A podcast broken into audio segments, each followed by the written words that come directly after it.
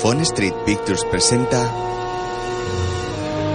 una producción de Canyon Road en colaboración con ITV Global. Cañones de cemento. Un drama canadiense de 2010 protagonizado por Scott Patterson, Paul Isano, Emily Ullerup y Andrew Dunbar. Dirigida por Terry Ingram.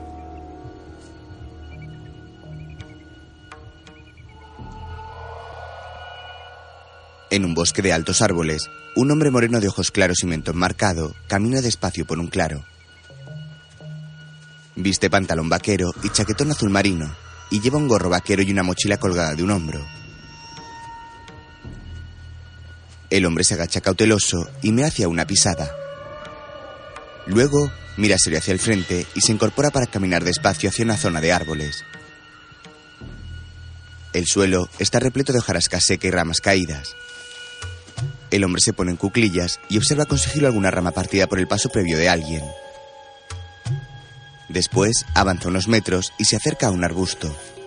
Allí comprueba en una de sus hojas verdes que una de ellas está manchada de sangre. Pasa su mano por la hoja y mira su gesto tintado de rojo. Se lo acerca para olerlo y su gesto torna en preocupación.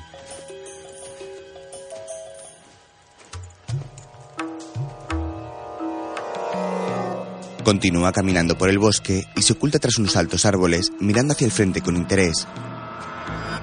Saca de su mochila unos prismáticos y contempla a pocos metros a una joven maniatada de rodillas sobre el suelo y a un hombre de aspecto grotesco que sujeta un cuchillo en su mano y se acerca a ella.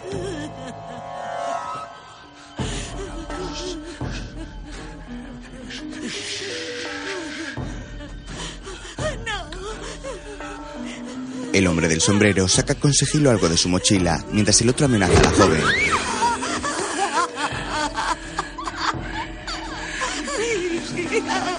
¿Por qué me obligas a hacer esto? ¿Por qué? Ahora. Eres muy hermosa. El criminal mira angustiado a su alrededor al oír la alarma de un reloj. Descubre que hay uno colgado sobre un tronco y torna su gesto asustado. Mira hacia los árboles, pero no ve a nadie.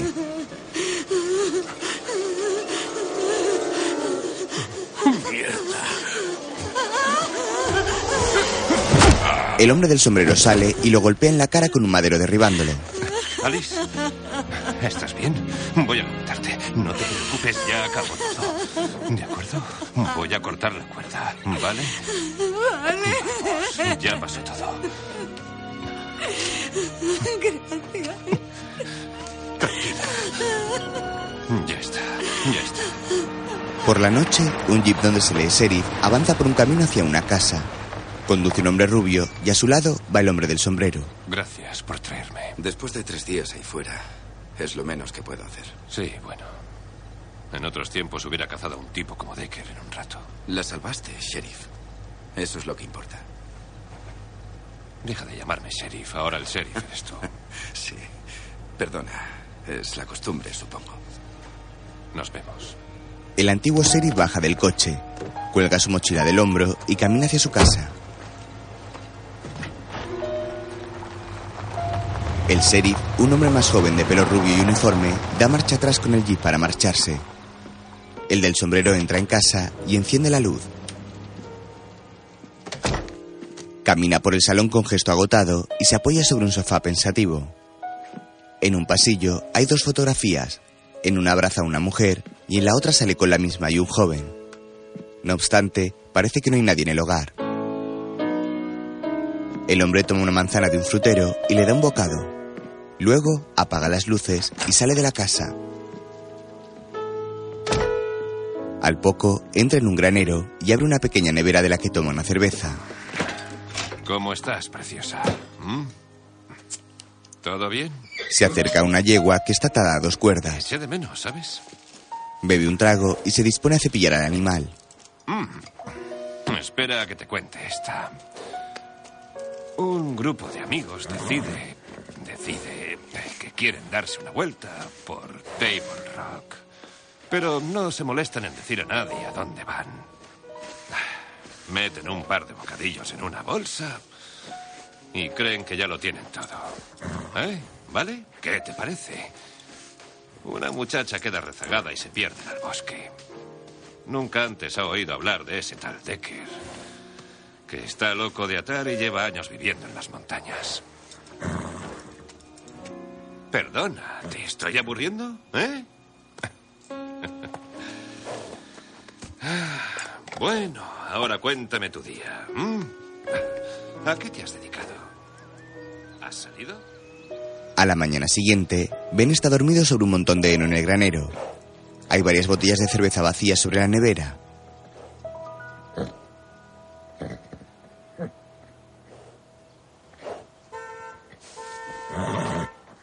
Al escuchar el claxon, despierta con actitud cansada y se quita el sombrero que cubre su rostro. Junto a su casa, el sheriff toca la bocina de su jeep, permaneciendo junto a la ventanilla. Al poco, Ben sale del granero. Para ya de hacer ruido, Darryl. Sheriff. He llamado a la puerta, no sabía dónde estabas. Estaba durmiendo hasta que empezó la bulla. ¿En el granero?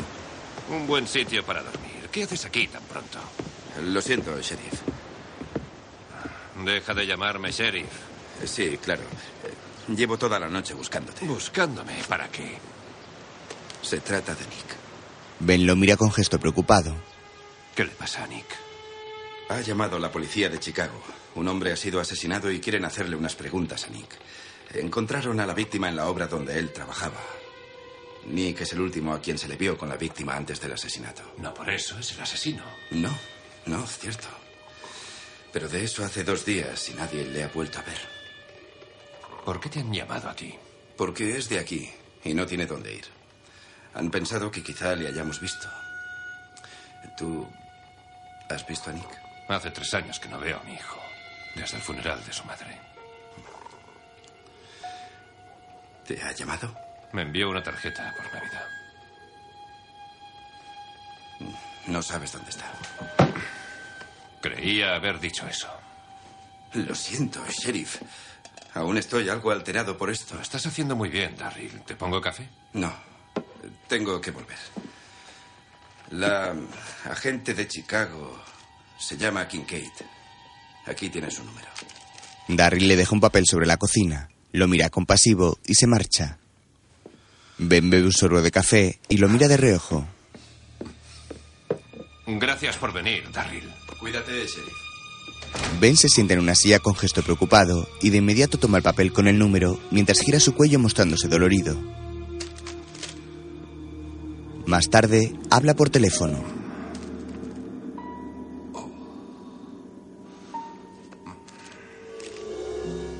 ¿Helen? Ven. Sí, no, no, no, está perfectamente. Gracias.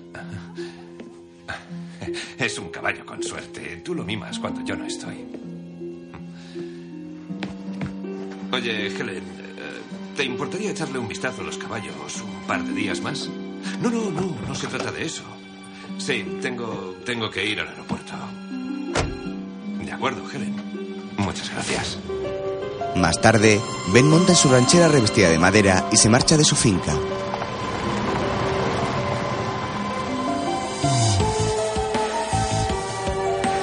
Tras el viaje, Ben llega a Chicago y conduce un coche de color gris más sofisticado por las calles repletas de tráfico. Pasa bajo una vía de tren y avanza por un callejón bajo un puente.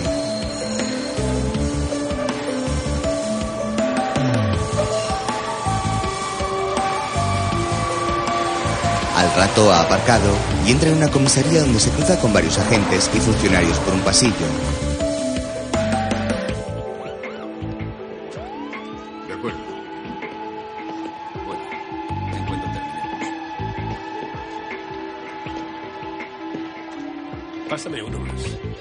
Ben entra quitándose su sombrero y saluda a otro hombre moviendo su cabeza. Luego entra a una sala donde varias personas trabajan en sus mesas y se acerca despacio una mujer que conversa con otro agente.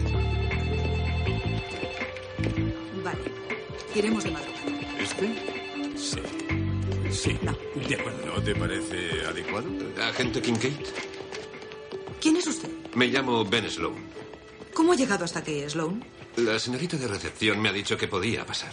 Eso no es verdad. Tengo que hablar con usted. Vuelva a la sala de espera antes de meterse en un buen lío. mi hijo es sospechoso en un caso de asesinato que usted lleva. Me gustaría hablar de ello. Sloan le entrega su placa que la agente Kincaid mira con curiosidad. Sheriff Sloan. 25 años de servicio. Me retiré hace dos. ¿Nick Sloan es su hijo? Sí, señora. ¿Sabe algo de él, sheriff? Eh, no, ¿Sabe dónde está? me temo que no. Si habla con él, dígale que es mejor que se entregue por iniciativa propia. Eh, sí, lo haré. Bueno, gracias por venir. La próxima vez llame y ahorres el viaje. Eh, ¿Tienen algo de peso contra él? Esta conversación ya ha terminado. Se supone que usted se iba. Eh, Solo me pregunto cómo es que mi hijo ha atraído su atención tan pronto. No sé cómo hacen las cosas en el condado de Greeley, Supongo que igual que en todas partes. pero en Chicago, ya que se trata de una investigación abierta, aparte de la cortesía profesional que le debo, no podemos hablar del caso.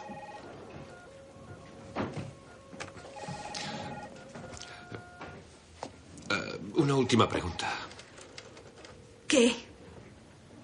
¿Puede recomendarme un motel por aquí no demasiado caro? La agente Kincaid suspira hastiada.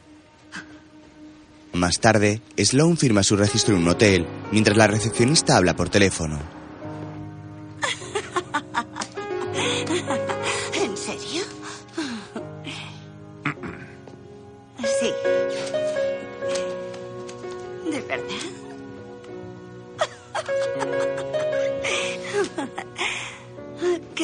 Qué simpático eres. Ben toma su tarjeta y su maleta. Al poco habla desde su habitación. Debe de estar con el número de expediente. No, está bien, Darryl.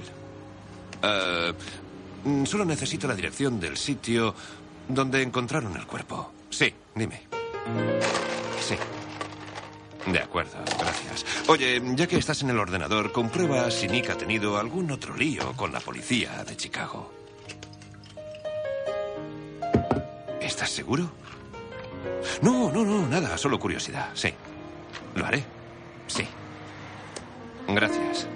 Más tarde, Ben bebe de un vaso de ron con hielo que se ha servido y toma una libreta que hay junto al teléfono.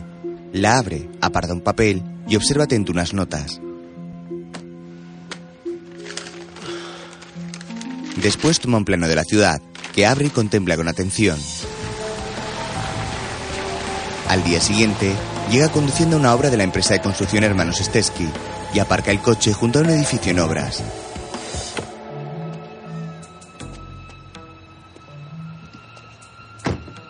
Sloan baja del coche y entra por una puerta donde hay un precinto de la policía impidiendo el paso. Sube unas escaleras por el edificio en obras y mira hacia el suelo muy atento. Está lloviendo y hay varios charcos en el suelo. Ben revisa precavido la escena del crimen. Encuentra un cable grueso de color naranja que está enrollado y uno de los extremos se extiende hacia uno de los ventanales de la casa en construcción.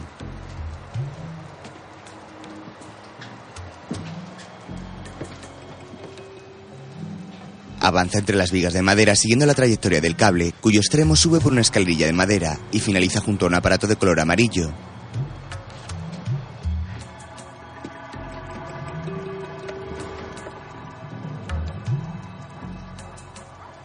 Se coloca en cuclillas y mira interesado una huella que se ha quedado sobre el cemento fresco.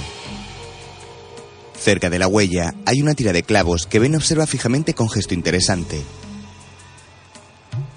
Continúa visualizando a su alrededor y descubre sobre un tablón en el suelo restos de sangre en una esquina.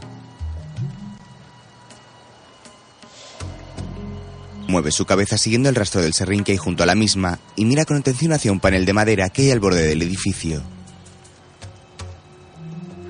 Se incorpora y avanza despacio hacia el mismo. Se agacha levemente para no romper la cinta amarilla de la policía y se asoma hacia el suelo, al que hay una altura considerable. Allí encuentra varios tablones rotos. Después ha bajado y observa atento los tablones partidos. De pronto alguien se acerca por su espalda e intenta golpearlo con una pala. Ben lo esquiva y pelea con él. Otro obrero sale y lucha con ambos. ¡Ya basta! Un hombre de pelo cano y un casco en su cabeza llega y los asaltantes paran. Supongo que no viste la señal de que esto es propiedad privada. Ya veo que os lo tomáis mucho más en serio por aquí. ¿Quién demonios eres? Me llamo Ben Sloan. Mi hijo trabajaba aquí. Me han dicho que tuvo problemas hace unos días. Mató a Rey Corelli. ¿Estás seguro de eso? Vi un par de clavos que sobresalían de la cabeza de Rey y que la remachadora de tu hijo estaba a su lado. Y eso ya hace a Nick responsable de asesinato. Oiga, Rey era amigo nuestro. El viejo frena al joven que mira a Ben amenazante. Escúchame bien. Lárgate de aquí mientras puedas. Ben mira las botas de cada uno buscando la huella culpable. Luego mira a los dos más jóvenes. ¿Lo encontrasteis vosotros? Lo encontré yo. Vi que su coche aún estaba aquí. Fui a echar un vistazo. Sí, ahí arriba donde está la cinta amarilla, como en las películas. Exacto. Con todo el jaleo y ya que le salían dos clavos de la cabeza, no moverías el cuerpo, ¿verdad? ¿Por qué había de hacerlo? Por nada. Sloan mira a los tres con resignación y se marcha mientras ellos le siguen con una mirada de sospecha.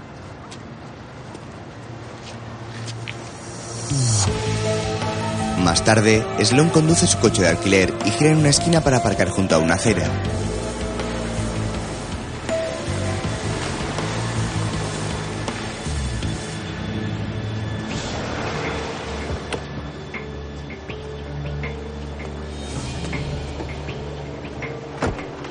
Baja del vehículo tomando su sombrero que se coloca en la cabeza. Después, cruza la calle mientras un tren circula por un paso elevado que hay sobre la misma. Se dirige a un edificio con fachada amarilla de varias plantas. Se detiene en el portal y busca en el telefonillo algún nombre. Al momento, un hombre sale y le cede el paso con amabilidad.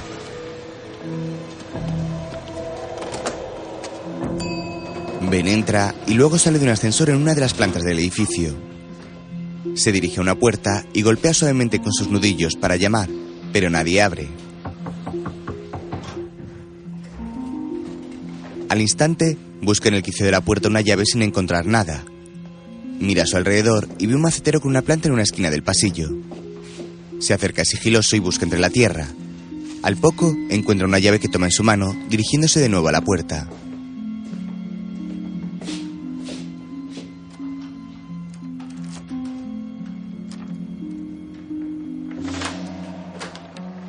La abre con cautela y entra en un apartamento moderno. Ben mira a su alrededor con interés y camina sigiloso por el salón.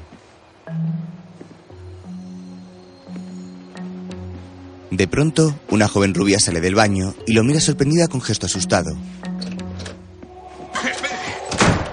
¡Váyase! ¡Tengo una pistola! Lo siento, ya me voy. ¡Llamaré a la policía! De acuerdo, me llamo Ben Sloan. He venido desde Colorado a ver a mi hijo Nick. Me han dicho que tiene problemas. Esta es la última dirección suya que tengo. Ben mira hacia una fotografía donde su hijo sale posando junto a la joven. Ah, cuando era un niño, Nick siempre olvidaba la llave de casa. Su madre se acostumbró a esconder una llave en la tierra que había bajo el pino que había plantado en la entrada. Vi la planta de la entrada y me acordé de aquello. Así es como he entrado. Bueno, dejaré la llave aquí. De acuerdo, siento mucho haberla asustado. Ella sale del baño y mira Ben extrañada. Nick dijo que usted era policía. Sheriff de condado, ya no lo soy. ¿Sabe dónde está? La verdad es que no. Sloan ve en su mano un anillo de casada y sonríe. ¿Desde cuándo estáis casados? Casi dos años. Vaya, no lo sabía. Enhorabuena. Gracias. Me llamo Maggie. Oh, Hola. encantado de conocerte. Igualmente. Más tarde, ambos toman un café en la cocina. Cuando no volvió a casa supe que algo iba mal. Venía directo del trabajo. Sí, para cambiarse y cenar antes de ir a clase. ¿A clase? En la universidad. Está en el segundo año del programa oficial. Está estudiando arquitectura. Vaya. Me dijeron que mató a un hombre. En el trabajo. No me lo creo. ¿Has podido hablar con él? Llamo a su móvil constantemente, pero salta el contestador y está lleno y no acepta mensajes nuevos. ¿Qué estás buscando? La forma como miras me pone nerviosa. Bueno, llevo casi 35 años buscando a personas diferentes en sitios diferentes. Para eso es muy útil saber dónde viven, cómo viven, sus valores. Te escucho y echo un vistazo y me doy cuenta de que no sé nada sobre mi hijo. Ben agacha su cabeza resignado y luego toma un sorbo del café. Maggie lo mira penada con rostro entristecido. Al rato, Sloan revisa el vestidor de Nick y Maggie lo contempla atenta. Toma sus botas de trabajo y mira la suela con atención. Ah, perdona. Al oír el llanto de un bebé, la joven acude a otra habitación y Ben torna su rostro en sorpresa. Deja la bota en el suelo y sale del vestidor para conocer a su nieto. Hola. ¿Cómo estás? ¿Eh? ¿Se despertó? Este es Nick Jr., tu nieta. Supongo que eso tampoco lo sabías. No. Bueno, yo creo que ya me marcho. No te molesto. Maggie sonríe a Ben sujetando al pequeño en brazos y este se marcha. Al rato camina por la calle en dirección al coche.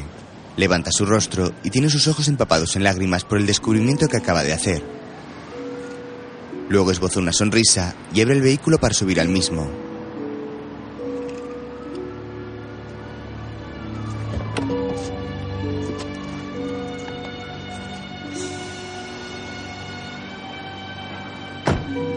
Lo lejos, un joven rubio lo observa inquieto, oculto tras el pilar del paso elevado. Ben arranca sin percatarse y el joven camina con gesto preocupado hacia el edificio de Nick con las manos en los bolsillos.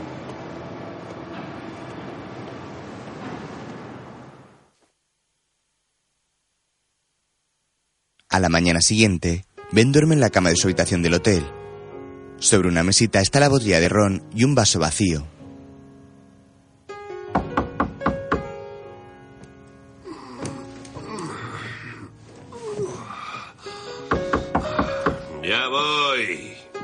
Se levanta adormilado y se dirige a la puerta para abrir. Calma, que ya voy. Se asoma por la mirilla de la puerta y abre. Tengo que hablar con usted. ¿Puedo ponerme los pantalones? Deme un momento. La agente Kincaid entra con gesto de enfado. Le dije que se apartara de la investigación. ¿Por qué fue a la obra y le hizo a Everly tantas preguntas? No pillé el nombre del tipo. Pues él pilló el suyo y no se puso demasiado contento. No empezamos con buen pie. ¿Qué tiene pensado hacer, sheriff? ¿Llegar con su caballo blanco y limpiar la ciudad usted solito? Ya no soy sheriff, ya me ven. Pues deje que le diga algo, Ben. Si vuelve por allí, le arresto por allanamiento de morada. ¿Cómo le suena eso? Me suena muy mal. Vuélvase a su casa y déjeme hacer mi trabajo. Si quiere ayudar a su hijo, búsquele un buen abogado. ¿Qué sabe del negocio de los hermanos Stetsky? ¿Qué acabo de decirle? Porque la verdad están haciendo una chapuza. Los marcos torcidos, el cableado no cumple la normativa. Yo no sé nada de eso. Sin mencionar media docena de infracciones de seguridad. ¿Sabe que ni siquiera hay barandilla en el segundo piso? ¿Se imagina? ¿En una sociedad de pleitos como la nuestra? Sí, definitivamente tendré que hablar con alguien de eso. Lo cual no significa que al tal Corelli no le empujaran y que por eso se cayó. ¿Cómo dice? La víctima, Ray Corelli.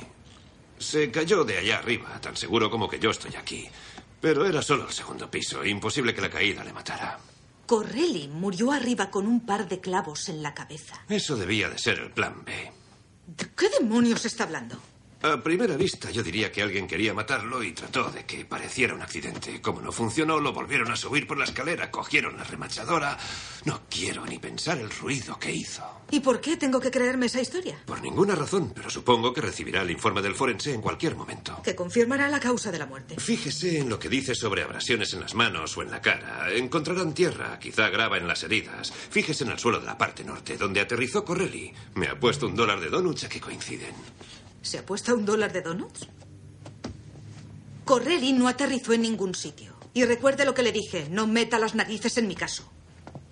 No volveré a molestarla. Supongamos que tiene razón. Aunque empujaran a Corelli, ¿quién dice que no fuera su hijo?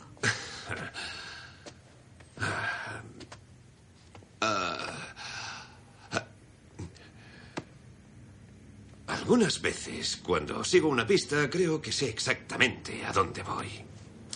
Pero si sigo adelante, descubro que estoy yendo en círculos. Lo mejor entonces es volver por donde vine, buscar dónde me he equivocado y empezar de nuevo para asegurarme de que sigo por buen camino. Eh, espere, vuelvo enseguida. Ben entra al baño y Susan lo mira con resignación y sale de la habitación cerrando la puerta tras de sí. Más tarde en la comisaría, ¿Sheriff Carter? Soy la agente Kincaid, policía de Chicago. Bien, gracias. Eh, no, quería preguntarle por su padre, Ben Sloan. Sí, está aquí. Eso hice. No, no, eso es lo que él quería. ¿Cuándo fue eso? Sí, no, nunca he estado allí. ¿Qué pasó? entre tanto, Ben llega a la universidad y sube una escalinata que hay en el señorial edificio con un gran pórtico de columnas en su entrada. Luego, sube hacia un pasillo de clases. Vale, nos vemos allí. Hasta luego. Perdone, señor Hoffman. Sí. Ben Sloan. Nick, mi hijo Nick es Ah, alumno hola, suyo. ¿qué tal está? Bien, bien. ¿Tiene un minuto? En su despacho, Nada de esto tiene sentido, señor Sloan. Ya se lo dije a la policía. Nick es la última persona de quien puedo imaginar que hiciera algo así. Pues están empeñados en la idea. Eso parece. ¿Conoce bien a mi hijo? Viene mucho para hablar de sus estudios. Otras veces viene solo para hablar de otras cosas. ¿Otras cosas? Sobre todo de su hijo. Dios, cómo quiere a ese niño. Y a su mujer. Y lo que quiere hacer con su vida. Ah, una vez vino y me dijo que no va a cometer los mismos errores que... Que su padre. Lo siento. Y sobre sus amigos. ¿Hay alguien aquí que pueda saber dónde está? Ya le expliqué a la policía que Nick no tiene amigos. No es que no sea amable, es que está muy ocupado. Bueno, muchas gracias por su tiempo. Eh, déjame que le enseñe algo. Este es su proyecto del último trimestre. Hizo los cálculos él mismo. Le dije que cuando se licencie quizá le contrate para que lo construya en mi terreno del lago Whitney. Me escapo siempre que puedo. Un par de días allí hacen que todo sea mejor. Lo supongo. Pero Nick dijo que se la construiría para él uno de estos días. Eso no se enseña, señor Sloan. No, no se enseña. Oiga, cuando Nick vino y me dijo que iba corto de dinero, le dije que trataría de ayudarle. ¿Qué quiere decir? Trabajé en la construcción antes de dedicarme a la enseñanza. Aún conozco a mucha gente. Oh, usted le encontró ese trabajo. Sí, sí. Trabajé con los hermanos Stetsky unos cuatro años. Pero por lo que decía, todo parecía ir bien. ¿Conocía a este tal Rey Correlli? No, no. Debió de empezar cuando yo me fui. Pero una cosa sí sé de Nick. Que se lleva bien con todos. Sí. al rato, Sloan sale del edificio y baja la escalinata de entrada. Desde allí, el mismo joven rubio que lo observaba en casa de Nick lo mira fijamente con rostro inquieto. Ben baja y toma del suelo unas flores moradas y las huele. El rubio se le acerca con decisión. ¿Quién demonios eres? ¿Qué flores son estas? ¿Qué? Me resultan familiares, pero no las sitúo. Antes recordaba estas cosas sin problema, pero ahora me estoy haciendo viejo. Oye, te he hecho una pregunta. ¿Por qué vas por ahí preguntando por Nick? ¿Eres amigo suyo? Debía adivinarlo, eres Polly. Nick es mi hijo. Eres el sheriff. ¿Dónde está? Tú eres la última persona a quien quiere ver ahora. Ben lo agarra del cuello con fuerza. ¿Dónde está mi hijo? No lo sé, tío. Vale, vale. Dios. Respira hondo, no pasa nada. Vamos, demos un paseo. Ben lo empuja hacia adelante y el joven camina. Al rato ambos pasean juntos por una calle junto a un parque. ¿Cuánto hace que dejaste el curso de arquitectura? ¿Quién ha dicho que lo dejará? ¿Quién ha dicho que lo esté haciendo? Ah, sí. Nick me habló de ti. Dijo que tenías una especie de radar y que por eso eres tan bueno encontrando gente. ¿Qué tal si no nos desviamos del tema? Bien. Hagamos un trato. Contestaré a todas tus preguntas y me dices lo que sabes de mí con tan solo mirarme. Todos los polis de la ciudad buscan a mi hijo y le creen un asesino. Esto no es un juego, amigo. Entonces, vayamos al grano. ¿Vas a decirme tu nombre o también tengo que adivinarlo? Danny Smalls. ¿Dónde está mi hijo, Danny? No lo sé. En serio, es como si hubiera desaparecido. ¿Por qué iba a dejar a su familia de ese modo? Como has dicho, le busca la poli. Huir le hace parecer culpable. Creo que hay cosas peores que estar en el punto de mira de la policía. ¿Dónde se ha metido? Pregúntale a su profesor. ¿A Hoffman? Le buscó a Nick el trabajo. Trató de ayudarle. El trimestre pasado me retrasé un poco en la matrícula. Hoffman se ofreció a buscarme trabajo con unos tipos que conocía. ¿Los hermanos Stetsky? Duré solo tres días allí. ¿Te despidieron? No, amigo, me marché. Algo olía mal, lo notaba. ¿Se lo dijiste a Nick? Sí, lo intenté, pero con el niño y todo. Supongo que necesitaba el dinero. Me alojo en el motel Crest Ridge. Si se te ocurre algo más, llámame allí, al 118. Espera un momento, teníamos un trato. Oye, ¿cómo sabes que he dejado los estudios? Acabas de decírmelo. Ben se marcha bajo la lluvia y Danny lo mira con gesto de rabia desde la acera. Mientras, en la comisaría, En todo caso. El informe del forense. De ese tal Correll. Vale, sí. Dámelo. Muy bien. Muchas gracias. Diviértete. Susan lee el informe con atención en su escritorio. Más tarde visita la obra de los hermanos Stesky y camina junto a Everley. Agente Kincaid, ¿habló con ese tipo? ¿Con quién? El padre del chico, Sloan, no quiero que vuelva por aquí. Sí, se lo dije. ¿Tienen un guardia de seguridad aquí por la noche? Utilizamos una patrulla que pasa por aquí en coche de vez en cuando. ¿Nunca entran en el terreno? No salen del coche. Si ven algo raro, tienen que llamarles a ustedes. Y usted fue el primero en llegar y encontrar a Correlli. Ya se lo dije, ¿sí? ¿Le movieron? Sloan me preguntó lo mismo. ¿Qué demonios es esto? Nada. Olvídelo. Susan mira hacia la planta superior del edificio y se marcha. Everley la mira con sospecha. La agente sale en su coche del lugar y Ben la observa cauteloso montado en su vehículo que ha aparcado a la entrada.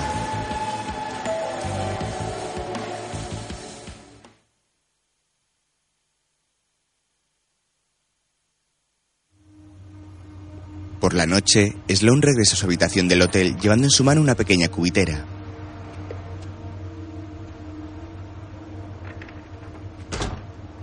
De pronto, ve algo sospechoso y cierra la puerta de nuevo dejando los hielos sobre una máquina de refrescos. Luego camina por el aparcamiento y se dirige a la recepción con sospecha. Un coche está aparcado con las luces y el motor encendido frente a la puerta. Ben mira por la cristalera hacia adentro, intenta abrir la puerta sin éxito. Cállate y no digas nada. Oiga, ¿tiene cambio? La máquina de bebidas no acepta billetes. Está cerrado. El cartel dice que hasta medianoche. Está cerrado. Sloan mira con sospecha hacia un reloj que marca las 11 menos 20. La cámara de seguridad tiene el cable cortado. No importa. La joven recepcionista se muestra asustada y Ben se marcha mirándola con inquietud. Vamos. Todo el dinero. Sloan va hacia el lateral y ve al ladrón que la amenaza.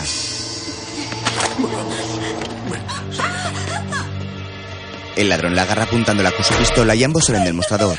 Cállate, puta. te vuelo la cabeza. Vamos, vamos. Abre la puerta para salir hacia el vehículo. Ben llega el momento y agarra al ladrón por la espalda, golpeándole en su estómago para derribarlo. El arma se dispara hiriendo a la joven que cae al suelo. El criminal se monta en el coche para escapar, mientras Sloan se agacha junto a ella.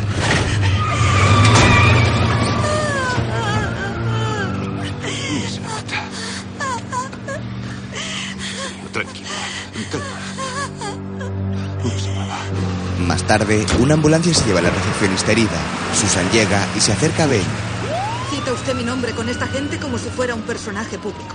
Parecía buena idea en su momento. Me ha sacado de la cama. ¿Quiere explicarme ahora qué hace aún en mi ciudad? Mi hijo sigue metido en líos. Le dije que se marchara. Me lo tomé como una sugerencia. Sí, y quedarse por aquí parece que le ha ido muy bien de momento, ¿no? Se ha visto envuelto en un tiroteo. Esa no era mi intención. ¿Cuál era su intención? Desde mi punto de vista se ha encontrado una mala situación y solo la ha empeorado. ¿Puede saberse qué hace aquí a estas horas? Quería algo de hielo. ¿Cuánto ha bebido esta noche, sheriff? Estoy sobrio como un juez. Muy bien.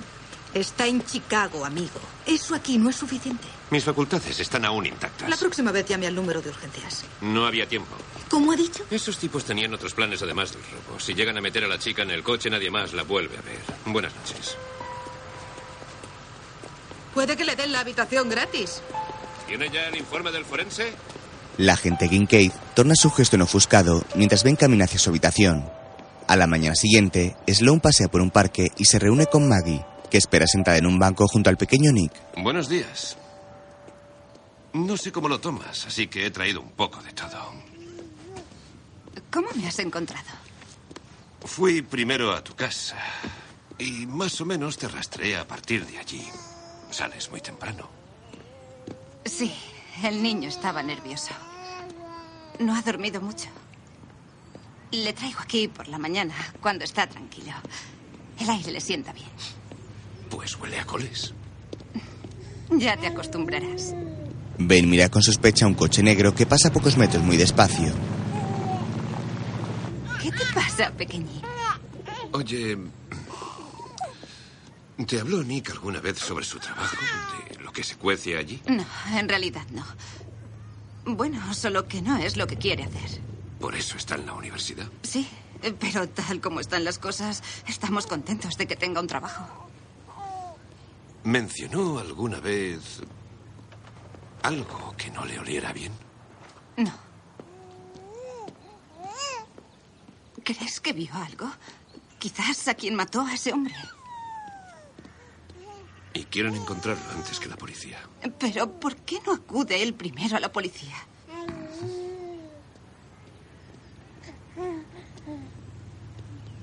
Está protegiéndonos. El coche negro regresa de nuevo al lugar, ahora avanzando en dirección contraria. Maggie mira bien asustada y gira su rostro hacia el coche.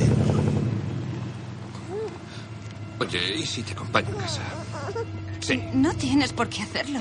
Me irá bien el ejercicio. De acuerdo. Gracias. Vamos, cariño, tenemos que irnos. Maggie agarra el garrito del bebé y Ben toma los cafés que lleva en su mano. Oye, si necesitas localizarme, estoy en el motel Crest Ridge. Debes de ser tú. ¿Ser qué? La última persona sin móvil. Eso creo.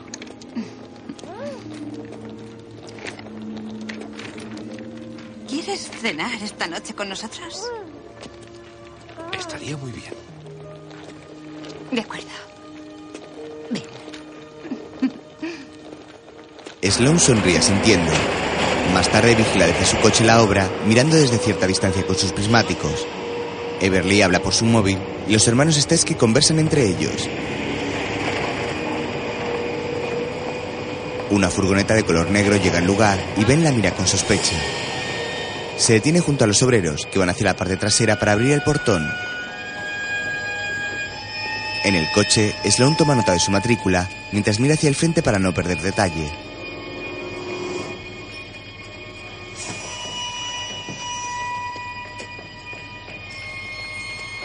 Los operarios sacan dos bolsas grandes de plástico negro que lanzan sobre un contenedor abierto y luego regresan junto a Everley, que disimula con sus manos metidas en los bolsillos.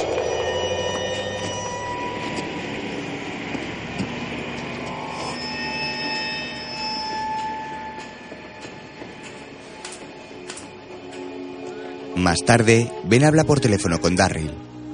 Lo siento, sheriff. Esa matrícula es de un Ford Taurus de 2001. Esto no encaja. No, no encaja. ¿Alguien denunció el robo? El robo sí, pero el coche nunca apareció. El propietario murió en un accidente con un coche de alquiler antes de que la compañía de seguros cerrara el caso. Irónico, ¿no? Un poco. Pero no nos sirve de nada. No mucho. No. ¿Sabes algo de Nick? Aún no. Un momento, Darryl. Ben deja el auricular sobre la mesa y acude a abrir la puerta. Vaya. Bueno, ya que aún está por aquí, al menos puede ayudar. Susan espera en la puerta y Ben toma el teléfono de nuevo. Darryl, ya te llamo.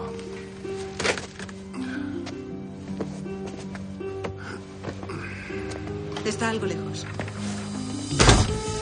Sloan toma su chaqueta y sombrero y sale junto a Susan. Más tarde llegan a un lugar repleto de patrullas de policía. Atención, una llamada para todos los agentes de la zona. Se acercan al coche del ladrón donde el hombre se encuentra muerto en el asiento del copiloto. ¿Le reconoce? Sí, Es el mismo tipo de anoche. es él. Y otra persona conducía. Según parece, discutieron. ¿Pudo ver al otro? ¿Desde cuándo está aquí? Ese no es su problema. Seis, siete horas más o menos. Querían dar un golpe fácil anoche, unos pavos, entrar y salir. Este se pone algo nervioso, trata de llevarse a la muchacha y las cosas se ponen feas enseguida. Sloan. Conducen un rato y encuentran un sitio porque tienen que hablar. El conductor imagina que este se ha pasado de rosca. Ya no se fía de él porque se lo piensa con la bragueta y le resulta una carga demasiado pesada de llevar. Sloan, vámonos. Decide que es un buen momento para disolver la sociedad, pero ahora el coche está hecho un desastre. No puede ir a ningún sitio, llamaría demasiado la atención.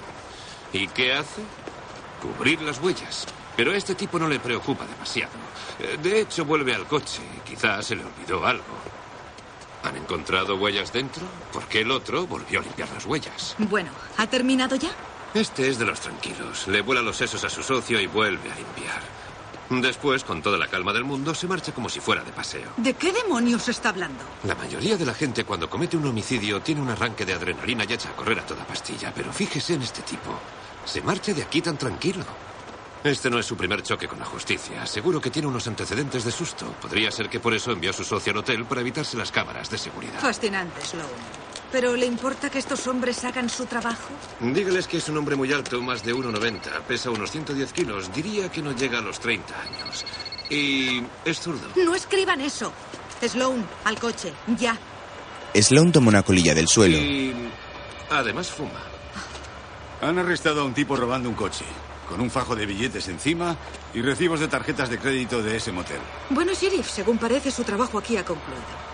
Sloan mira a Susan muy serio. Kincaid, ese tipo, es muy alto. ¿Quiere una bolsa, amigo? Un policía le ofrece una bolsa a Ben. Él se acerca al coche y observa el cadáver que hay dentro.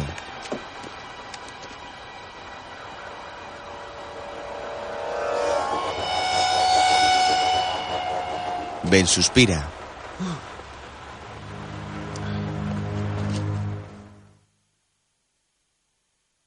Más tarde, Maggie prepara la cena en su casa. Mientras, Ben observa una fotografía de ella con Nick.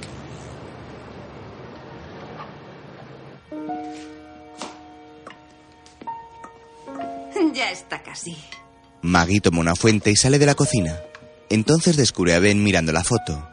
Ah, el día que se me declaró.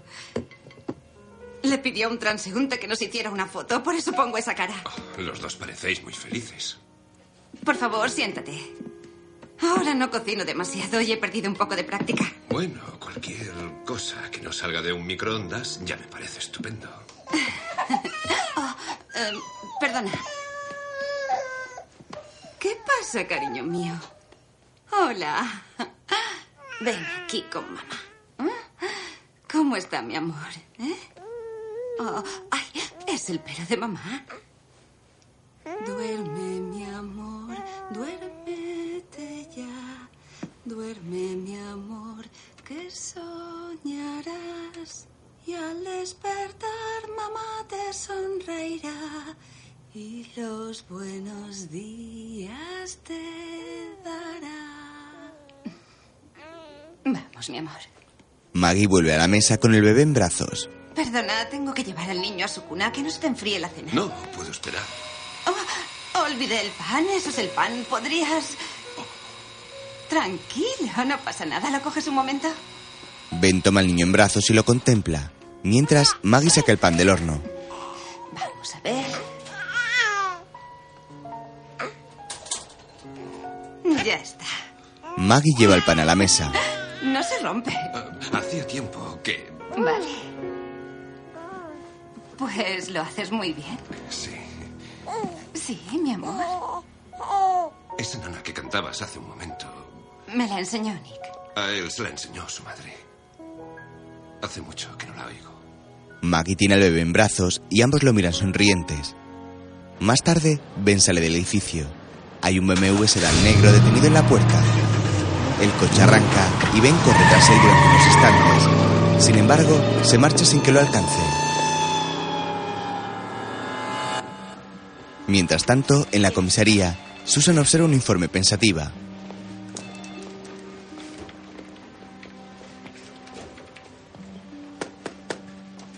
Después, va a ver al detenido.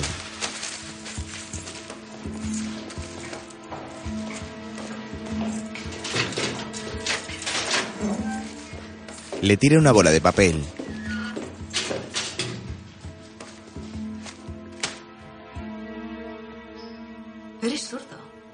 El detenido está en su celda. Se levanta del catre y se acerca a ella con gesto altanero. ¿Y qué?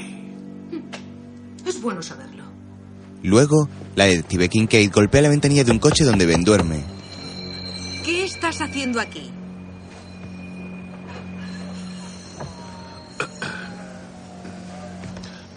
Me he quedado dormido. ¿Justo enfrente del apartamento de tu hijo? Eso parece.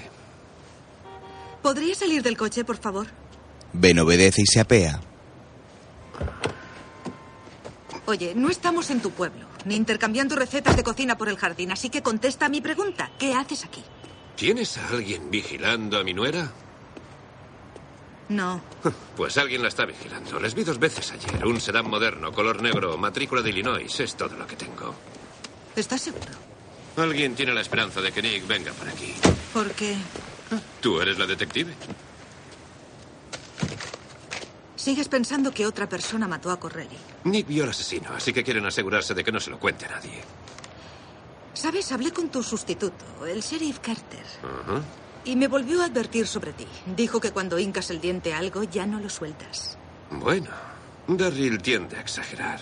No lo creo. Yo también he investigado. Tienes un expediente brillante a lo largo de tus 25 años en el cargo. Incluso has ayudado al FBI unas cuantas veces. No son malos tipos, si te da igual para quién trabajan. ¿Cómo lo has hecho? ¿Hacer qué? El conductor del coche del atraco. No le viste, pero lo describiste al dedillo. Consiste en saber dónde mirar. Enséñame. Ben la mira con atención. Más tarde, en la obra, Bueno, Nick y Corelli estaban trabajando aquí, como dijo Everly. No hablaban, no tenían mucho que decirse. Espera, ¿me estás diciendo que sabes si hablaban o no? Mm, Me callo. Sígueme. Después, Nick se viene hacia aquí. Camina de un lado a otro. Seguramente está al teléfono y quiere intimidad. ¿Cómo sabes que era él? Podría ser Correlli quien hablaba. Vi un par de botas viejas de Nick en su armario. Acababa de estrenar botas nuevas con esas huellas. Y puedes comprobar sus llamadas de móvil. Así que Nick está aquí hablando por teléfono. No se le ve. Y él no ve a los dos matones que suben por la escalera, ni ellos a él. Agarran a Corelli y lo tiran al vacío. Y eso es todo. El problema es que la caída no le mata y eso mete a los tipos en un lío. No pueden liquidarlo aquí abajo, no parecería un accidente. Si tardan demasiado en hacer algo, puede que alguien les vea. Así que Nick lo ve todo desde aquí. Les ve la cara a los dos matones, pero está atrapado, no puede huir. ¿De acuerdo? Y esos tipos no son precisamente muy listos. Lo mejor que se les ocurre es volver a subir a Corelli. Lo cual no tiene sentido. ¿Para qué tanto trabajo? Para volverlo a tirar, esta vez de cabeza. Ya, quizá. Nick sigue atrapado allá arriba. No tiene salida. Es entonces cuando Corelli se despierta. ¿Recuperó el conocimiento? Trató de escapar a rastras. Seguramente empezó a gritar. Y tienen que hacer que se calle. Uno de ellos piensa rápido. No quiero ni imaginarme el ruido que hizo. Pero bueno, Everly lo encuentra la mañana siguiente. Ve la remachadora de Nick y ya está. luego salen del edificio en obras. El teléfono de Kincaid suena y ella contesta.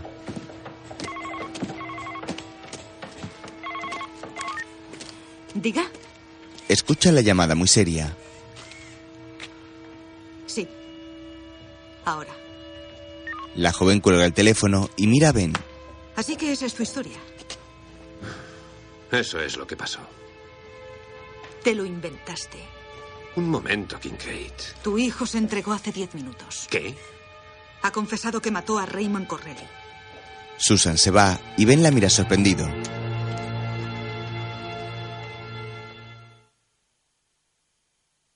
Más tarde, Ben visita a su hijo en la sala de interrogatorios.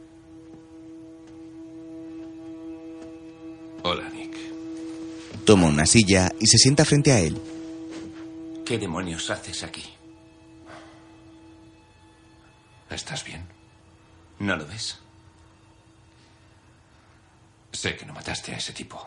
Siento decepcionarte. Pero fui yo.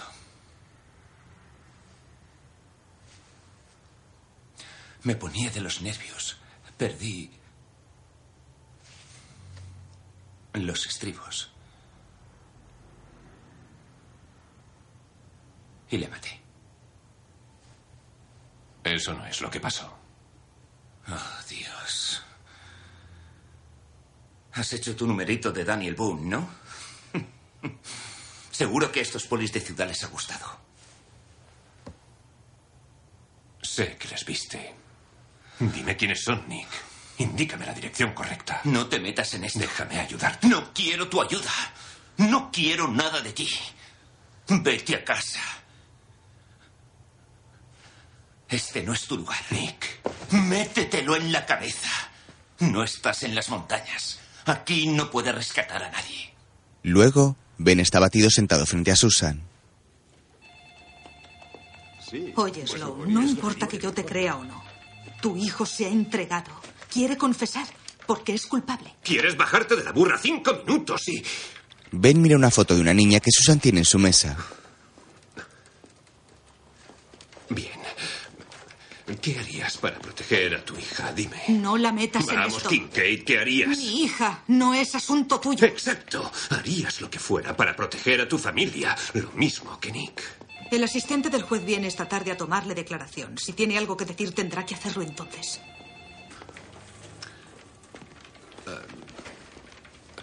Puedes decirle que volveré por si pregunta. Claro. Ben se levanta y se dispone a marcharse. De pronto se detiene y mira a Susan. Se acerca lentamente a su mesa y vuelve a sentarse.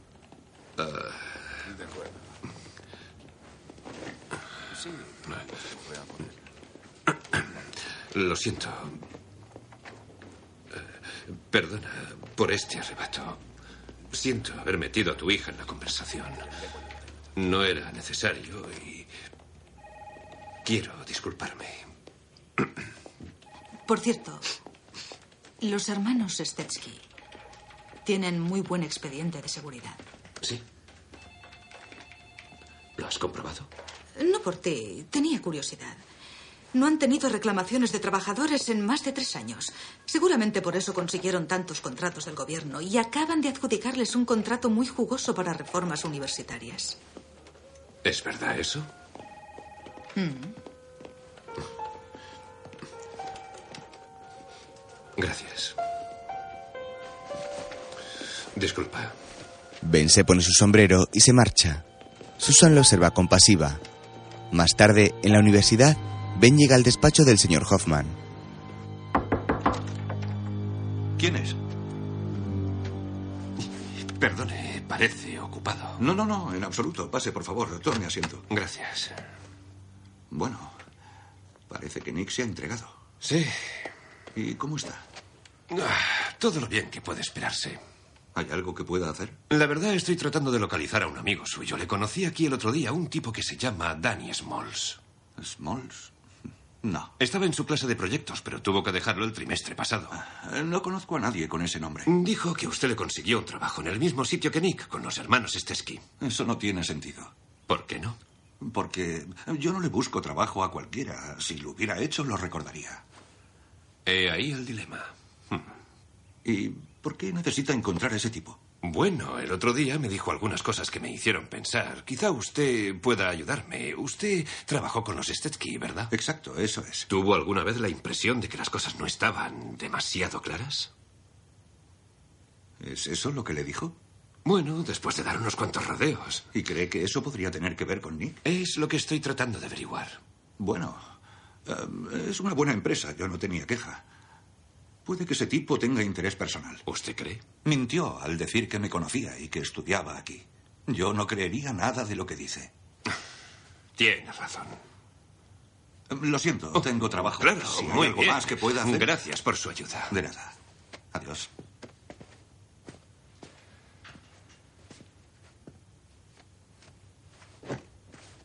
Debe de ser agradable tener cerca a sus antiguos compañeros. ¿Qué compañeros? Me han dicho que los Stetsky han conseguido el contrato para las reformas del campus.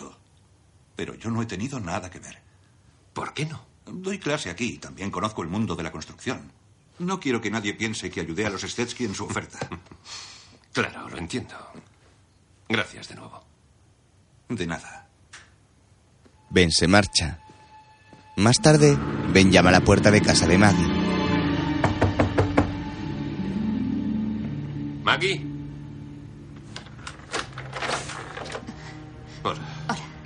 ¿Estás bien? Sí, pasa.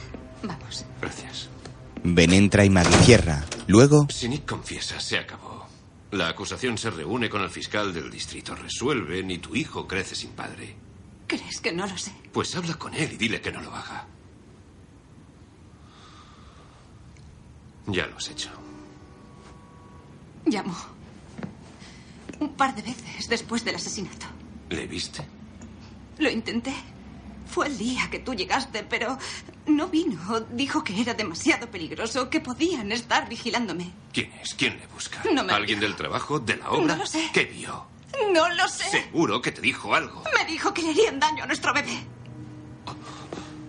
Maggie, Maggie, yo no permitiré que eso ocurra, ¿de acuerdo? ¿Seguro que no te dijo nada? ¿Qué? ¿Qué ocurre? Maggie se levanta y camina hacia la ventana. Entonces, sube la persiana con gesto de angustia. Ben la sigue y ve un pequeño agujero de bala en el cristal que coincide con otro en la pared.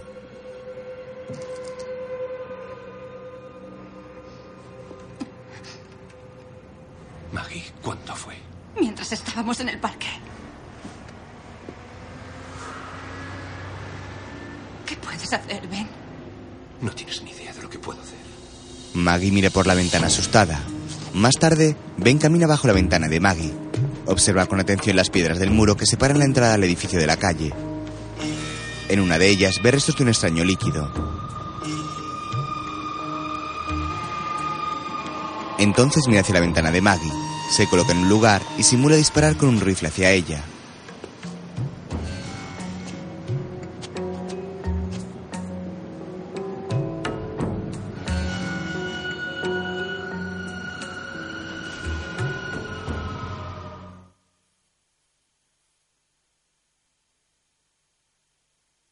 Más tarde, la policía extrae la bala del agujero de la pared. Sí, nueve milímetros. ¿A qué hora volviste del parque? A las ocho y media. Nick se entregó a las 8.45. Lo sé. ¿Le has dicho a Sloan que has hablado con tu marido esta mañana? Sí, pero creo que ya lo sabía. Sí, es su estilo. ¿Sabes dónde está? No lo sé. Le enseñé el agujero de bala. Me dijo que te llamara y se fue. Le he visto fuera de casa. Creo que estaba buscando pistas. Susan suspira. Mientras, en la obra de los hermanos Stesky, Ben contempla el edificio desde su coche con ayuda de unos prismáticos. Los trabajadores están charlando. Everley se acerca y hace gestos señalando su reloj y encogiéndose de hombros. Ben baja los prismáticos y continúa observándoles con gesto pensativo.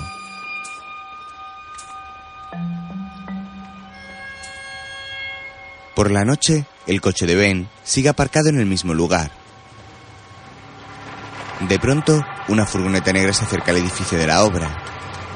Ben la observa desde el coche.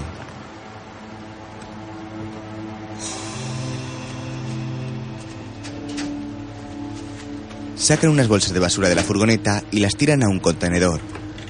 Luego, la furgoneta se marcha y los trabajadores entran en el edificio.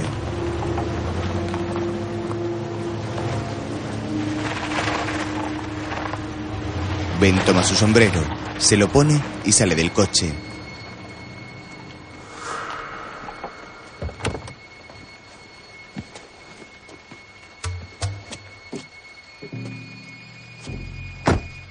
Entonces camina hacia el edificio bajo la lluvia. De pronto lo descubren. ¡Eh! ¡Eh, Sloan! ¡Cogedle! Uno de los Stesky se acerca a él y lo agarra por la espalda, pero Sloan lo tira al suelo. Otro intenta golpearlo con un palo, pero él lo esquiva, le da un puñetazo y una patada. ¡Hijo de puta! Everly lo golpea con un listón de madera y Ben responde con un puñetazo. Entonces uno de ellos lo agarra por la espalda mientras otro le golpea.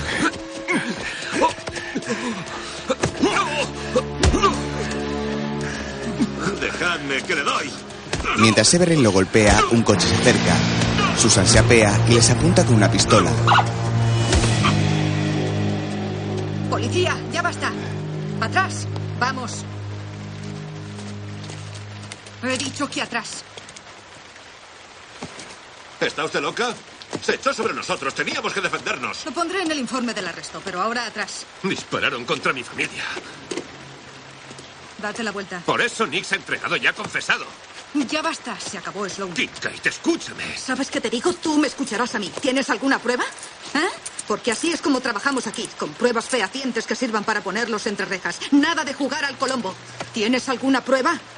¿La tienes o no? Claro, me lo imaginaba. Si queréis denunciarlo por allanamiento o agresión, en la comisaría preguntad por la agente Kincaid. Mira en el contenedor. Cállate. Viene una camioneta cada dos días y deja unas bolsas. Las matrículas son robadas. Darryl me buscó el número. ¿Te lo buscó? Los esbirros sacan dos bolsas bien llenas de la parte de atrás y las tiran al contenedor. El camión de la basura se lo lleva todo. Supongo que sacan las bolsas antes de llegar al vertedero. ¿Qué hay en las bolsas? No lo sé, aún están ahí. Echa un vistazo. Everly, ¿le importa si echo un vistazo al contenedor? Cuando usted quiera. Con una orden de registro. No necesita una orden. Sí que la necesito. Kincaid, yo les vi. Tienes causa razonable. Hazme un favor, cierra el pico. Kincaid y Sloan se marchan. Más tarde, Nick se sienta en la sala de interrogatorios dispuesto a confesar.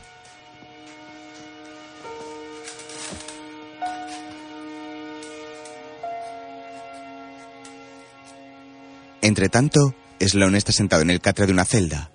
Mira al suelo apenado. Luego, estira la espalda mirando al techo dolorido por la paliza. Mientras, Nick continúa en la sala del interrogatorio. Le di en la cabeza y él iba a golpearme con el martillo mecánico. Le disparé con la remachadora en la nuca. Eso es todo. Y luego me escapé. Susan mira a Nick desde una esquina de la sala. Mientras, Ben permanece en la celda pensativo.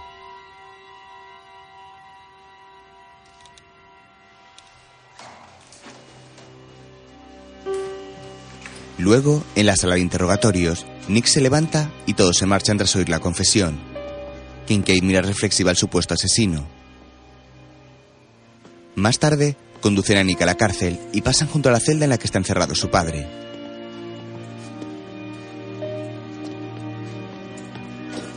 Nick. Nick mira a su padre fríamente y no le dice nada. Entonces un agente abre una celda y Nick entra en ella. Ben lo observa preocupado.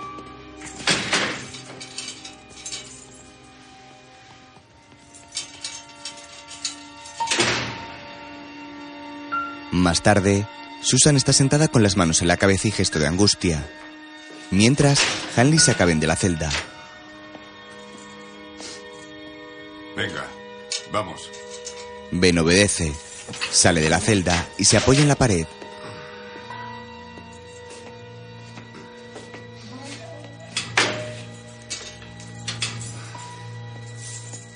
Adelante. Luego, Hanley conduce a Ben hasta la mesa de Susan en la comisaría. Siéntate. Ben toma una silla y se sienta frente a Susan.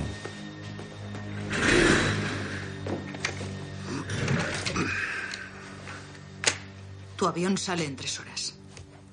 ¿No estaba arrestado? Nadie vino a presentar denuncia. Súbete al avión. No quiero volver a verte. Y no es una sugerencia.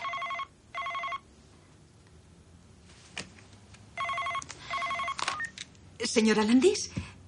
Hola. Sí. ¿Está bien mi hija? He perdido la noción del tiempo. Lo siento. Voy para allá en una hora. ¿Puede esperar? Sí, gracias. Ah, llegaré enseguida. Lo sé, lo haré. Gracias. ¿Está bien tu hija? Te traje la maleta del motel. Tu coche está enfrente.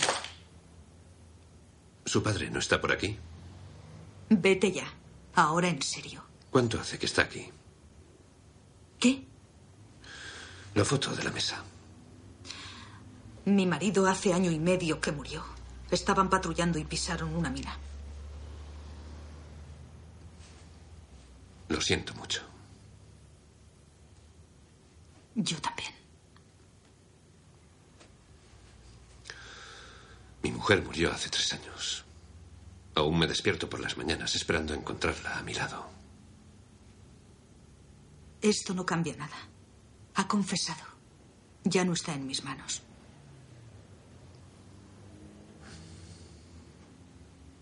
No fue él, ¿verdad?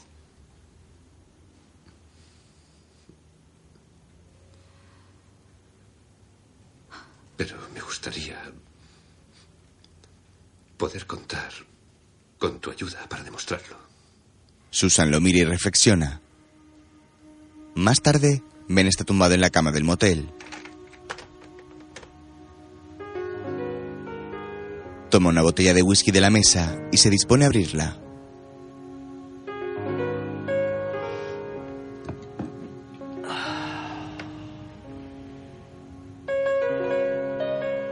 Entonces se detiene y abraza la botella mirando al frente con gesto apenado.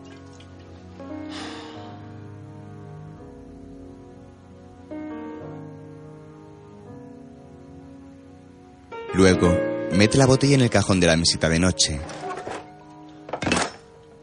Después, enjuga sus lágrimas.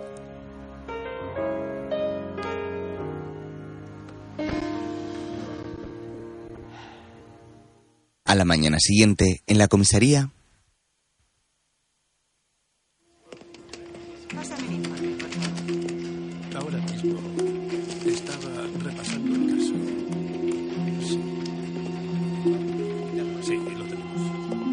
Susan trabaja en su mesa, busca información en su ordenador y realiza anotaciones. Más tarde, Maggie sale a la calle con su bebé. Mientras pasea, mira a su alrededor angustiada. Entre tanto, Susan continúa buscando información en el ordenador mientras muerde el bolígrafo. Entonces, lo toma para anotar.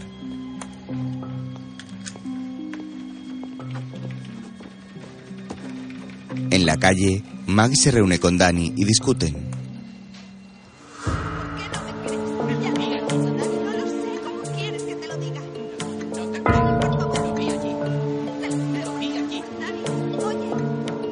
Danny se aleja y Maggie continúa paseando con el bebé. De pronto, Ben agarra a Danny y lo tira al suelo. Luego, lo agarra contra un poste. ¿Qué haces, Dani? Dios mío, qué susto me has Mi dado. hijo está en la cárcel y te pillo siguiendo a su mujer. Eso te hace sospechoso. ¿Qué?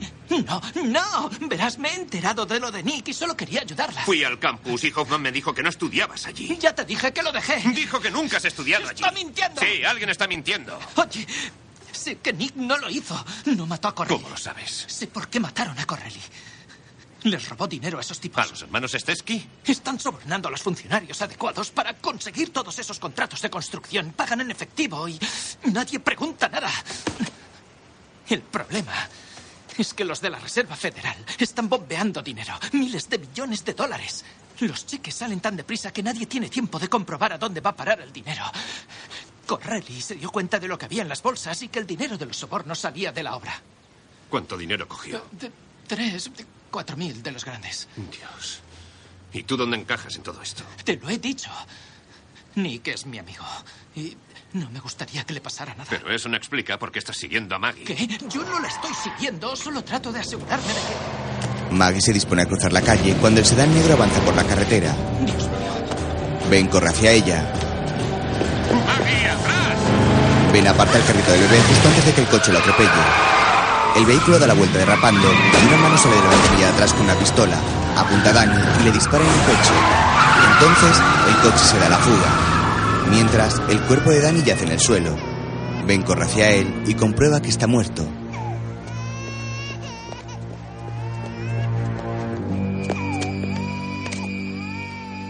Más tarde, la policía acude al lugar del crimen. Ben y Kincaid charlan. ¿Estás seguro de que iban a por Smalls? Pasaron por delante de nosotros. ¿Por qué él? Explícamelo tú. Bueno, sabía lo que decía. Los de la reserva ya se han dado cuenta de que el dinero está cayendo en manos de compañías vinculadas con el crimen organizado. ¿Y los hermanos Stetsky? Tienen negocios con la mafia y se les está investigando. Pero lo que me gustaría saber es de dónde sacó el muchacho la información. Bueno, estuvo en la obra solo unos días y dijo que había cosas que olían mal. ¿Y por eso lo matan? Quieren recuperar el dinero que se llevó Corelli. Ya lo supongo. ¿Y si no lo recuperaran? ¿Qué quieres decir? Bueno, supón que las cosas se les fueron de las manos. Supón que Corelli acabó con un par de clavos en la cabeza y el dinero sigue sin aparecer. Con la esperanza de que alguien más sepa dónde lo escondió. Puede. Alguien con quien trabajó, alguien como Nick. Pero ¿cómo iba a saberlo? Él no lo sabe, pero alguien quiere que todos piensen que lo sabe. Sloan y Kincaid se alejan de la escena del crimen. Mientras, el cuerpo de Danny yace sobre el asfalto con una manta. Más tarde, en la cárcel, Ben visita a Nick. Un momento. ¿Qué es esto? ¿Qué haces aquí? ¿Están bien Maggie y Nick? De momento. ¿Qué quieres decir con eso? Que esos tipos se están cansando de buscar su dinero. ¿Qué dinero? No sé de qué hablas. Nunca has mentido bien, hijo mío. Ellos creen que lo tienes tú o que sabes dónde está. De cualquier modo, quieren recuperarlo pronto. Háblame de Danny Smalls. ¿Qué le pasa? Empieza por decirme por qué querían matarlo.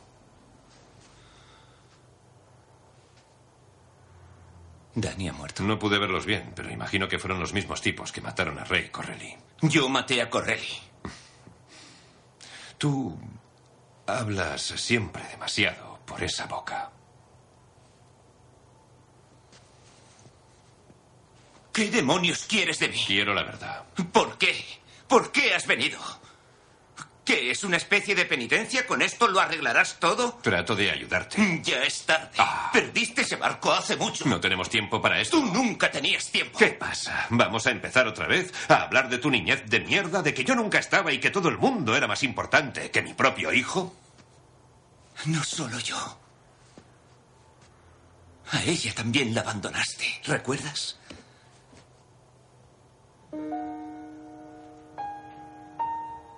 Estaba enferma.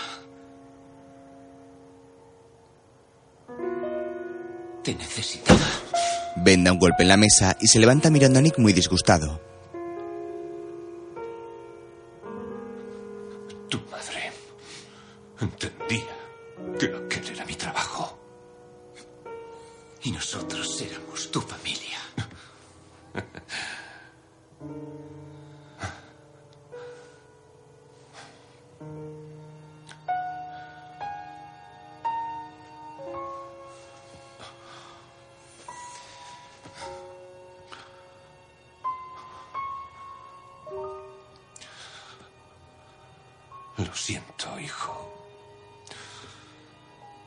Sé que debía haber estado para los dos, pero no puedo cambiar el pasado. Y la verdad es que lo único que me queda es la esperanza de que voy a devolverte sano y salvo a tu familia para que puedas cuidarla. Para que tú no tengas una conversación como esta con tu hijo. Ben observa a su hijo que evita su mirada. Después se sienta abatido y se cubre los ojos con las manos.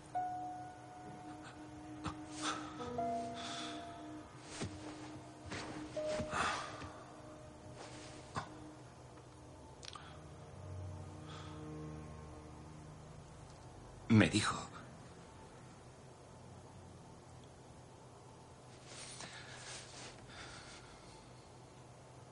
Dijo que tenía que esconderme unos días y que él lo arreglaría todo. Smalls. Que podrían matarme. O peor, que irían a por Maggie y Nick y que la policía no podía ayudarme. Dijo que lo único que podía hacer era confiar en él. Que conocía a un tipo muy bien conectado. ¿Qué tipo? No me lo dijo, papá. Danny no paraba de decir que él se encargaría de todo. Entonces alguien puso una bala por la ventana de tu cocina. Ya no podía dejarlos solos más tiempo. Tenía que hacer algo. Pensé que si me entregaba y confesaba haber matado a Correlli, todo iría bien y nos dejarían en paz. Eso les daba igual. Solo querían el dinero. Siempre se trata de dinero. Pero yo no sé dónde lo escondió. Pero Small sí, y se lo dijo a otra persona. Por eso lo mataron. Nick se cubre la cabeza con las manos con gesto de desesperación. Más tarde, en la comisaría, ¿Qué está pasando? Una llamada. Hay otra entrega de dinero en la obra de Stetsky. ¿Quién ha llamado? Ni idea. Ha sido anónimo. Pero tenemos muchas pruebas y una orden de registro en tiempo récord. Los de operaciones especiales ya están de camino. Tengo que hablar con Maggie. ¡Sloan! Ben sale del ascensor y corre hacia su piso. Se encuentra la puerta abierta y entra.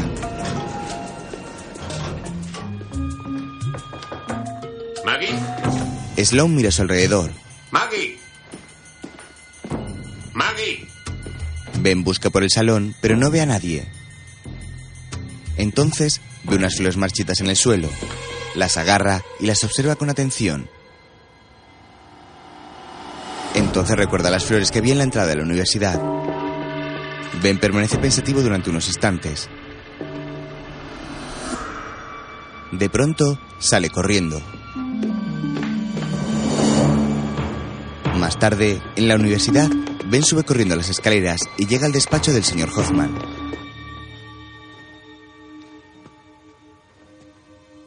¿Dónde está Hoffman? Ha tenido una urgencia familiar. Voy a sustituirle unos días. ¿A dónde ha ido? Ah, de- fuera de la ciudad. ¿Sabes dónde está eso? Ben señala con la cabeza unas fotos de un lago entre montañas que hay en la pared. Más tarde, Ben conduce por un bosque. Llueve con fuerza y el coche viaja a gran velocidad. De pronto detiene el vehículo detrás de un coche azul, se apea y se coloca su sombrero.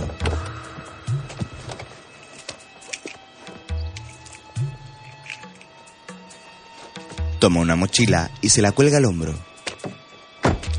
Luego se acerca al otro vehículo y mira en su interior.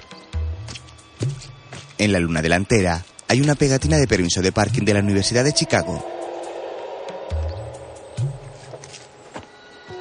Ben camina por el bosque angustiado. Entonces se agacha al encontrar un patuco de bebé en el suelo.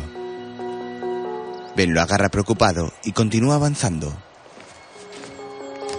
Luego se agacha y toma hierba del suelo. Sigue caminando por el bosque y ve un boquete cubierto de musgo en un tronco.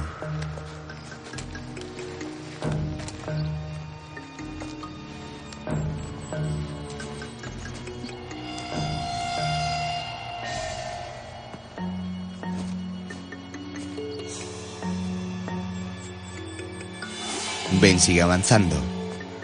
Llega a las inmediaciones de un lago y encuentra otro patuco en el suelo. Ben lo agarra y respira aterrorizado.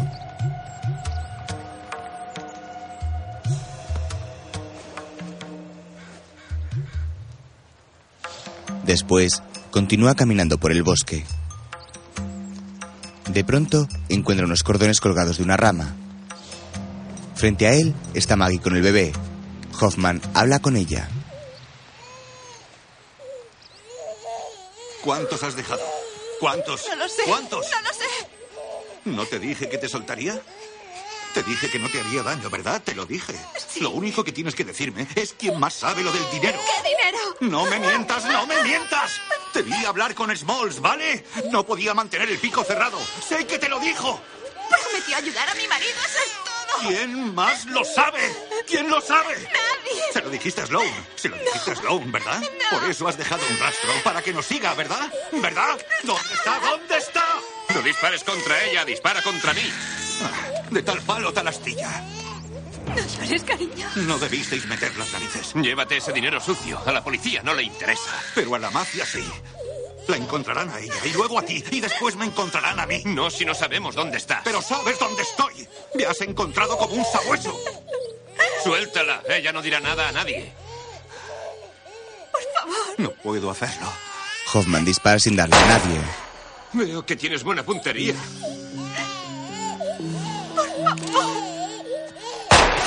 Dispara y le da Ben en la mano. Hoffman se dispone a dispararle de nuevo mientras Ben toma un palo para lanzárselo. De pronto, Hoffman recibe un balazo y cae muerto al suelo. Dos hombres enchaquetados llegan. Uno de ellos lleva una pistola. Se acerca a Hoffman y le dispara en la cabeza.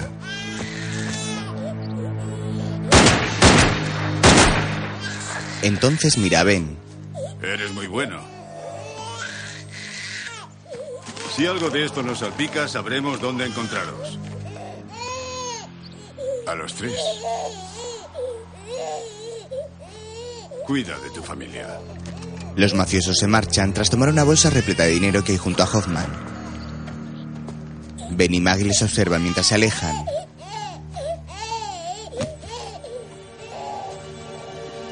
Por la noche, la agente Kincaid conduce por las calles de la ciudad. Llegamos para la entrega. Encontramos el dinero y les arrestamos. ¿Recuerdas la llamada anónima? Nunca imaginarás de quién vino. De Hoffman. ¿Pero cómo lo sabías? Cuando Smalls adivinó lo que estaba haciendo Corelli, se chivó a Hoffman. Se aliaron para hacerse con el dinero, pero querían mantenerme en suspense, así que hicieron como si no confiaran entre ellos. Después, Hoffman entregó de verdad a Smalls a los mafiosos. Lo único que tenía que hacer después de eso era recoger la pasta. Supuso que si entretenía a las dos partes, podría desaparecer. Pero sigo sin entender cómo sabía lo de la entrega. Trabajó hace unos años para los hermanos Stetsky. Seguramente el método no ha cambiado mucho. ¿Seguro que no viste bien a los dos tipos que mataron a Hoffman? Así fue como pasó.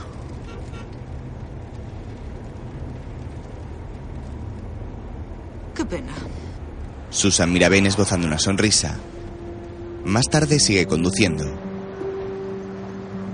¿Cómo va tu hombro? Como si un caballo me hubiera dado una coz. Algo me dice que lo has experimentado de verdad. Kincaid detiene su coche y mira a Ben mientras saca la llave del contacto.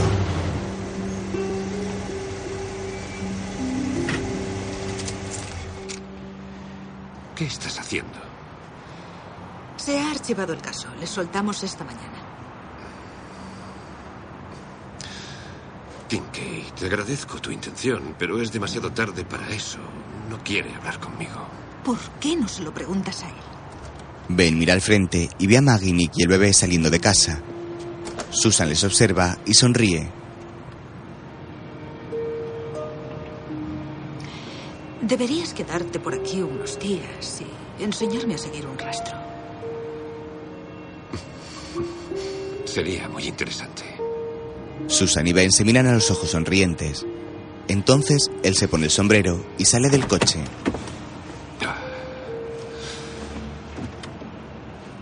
Hasta la vista, Kincaid. Ben cruza la calle y se acerca a su familia.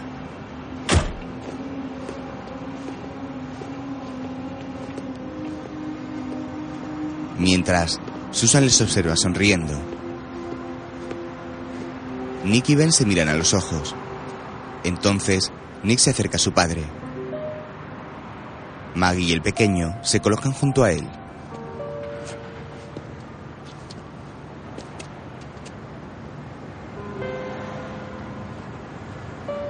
Nick extiende la mano hacia Ben y él se la estrecha.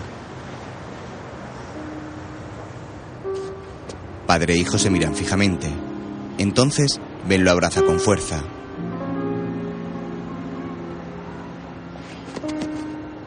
Maggie les observa y sonríe emocionada.